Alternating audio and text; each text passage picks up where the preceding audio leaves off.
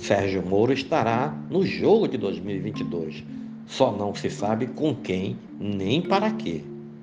Se a eleição fosse hoje, os dois principais candidatos da disputa, Luiz Inácio Lula da Silva e Jair Bolsonaro, teriam a preferência de quase sete em cada dez eleitores em um dos cenários apurado na pesquisa IPESP divulgada nesta semana. O petista é o favorito, com 42% do vo dos votos. O atual presidente vem na sequência com 25%. Juntos, os demais somam 28% das intenções de votos. Entre eles está Sérgio Moro, nome favorito de 7% dos eleitores, empatado tecnicamente com Ciro Gomes, com 9%, e à frente do governador do Rio Grande do Sul, Eduardo Leite, com 3% a dispersão dos votos entre os candidatos a candidatos da terceira via mostra que só uma frente realmente ampla poderia tirar Bolsonaro do segundo turno, ainda assim, no limite. Falta combinar com os russos, sem trocadilhos. Essa hipótese hoje é praticamente inviável. Ciro não abre mão da candidatura o futuro candidato tucano seja Leite ou seu adversário nas prévias, tucanos, o governador paulista João Dória também não.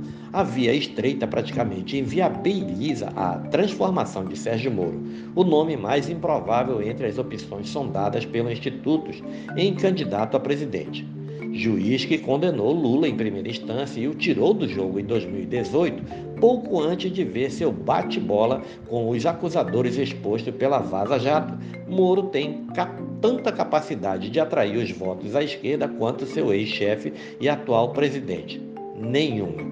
Hoje é figura rejeitada também entre os apoiadores do presidente, que o veem como traidor desde que deixou o Ministério da, da Justiça sob alegações de que não aceitava as interferências políticas na Polícia Federal.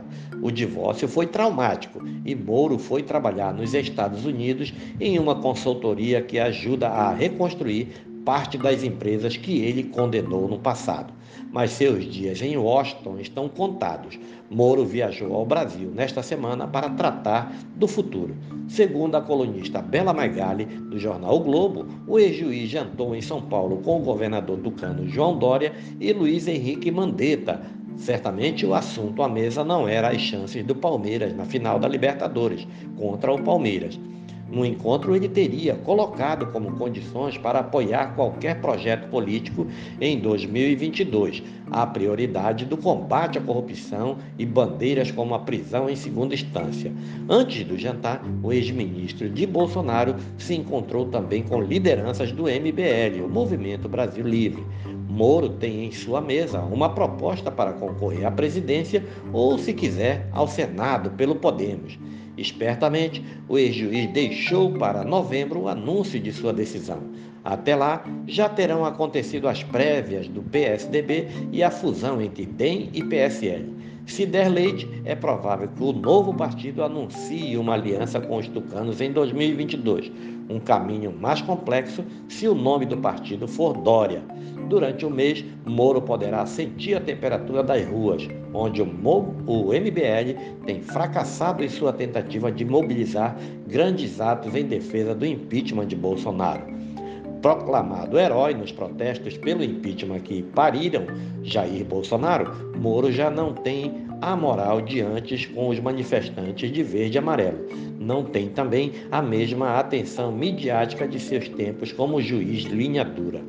O cavalo encilhado passou por ele em 2018 e ele saltou pensando que realmente seria o superministro de Bolsonaro. Saiu de Brasília pelos fundos. Invertendo o ditado gaúcho, o equino pode passar novamente à sua porta em direção a 2022, mas com uma cela mais desgastada e um cenário adverso polarizado e de difícil acesso. É mais provável que Moro entre na briga como apoiador e não como líder em busca de apoio. A porta da frente é uma possível candidatura ao Senado, que poderia turbinar as chances de um candidato tucano, apoiado ou não pelos órfãos do bolsonarismo, aninhados na União Brasil, provável nome da fusão entre DEM e PSL. Dória, com Mandetta de vice e Moro no palanque, de olho no Senado e a promessa de voo mais alto em 2026 seria hoje o arranjo mais provável para desafiar os dois candidatos favoritos da disputa.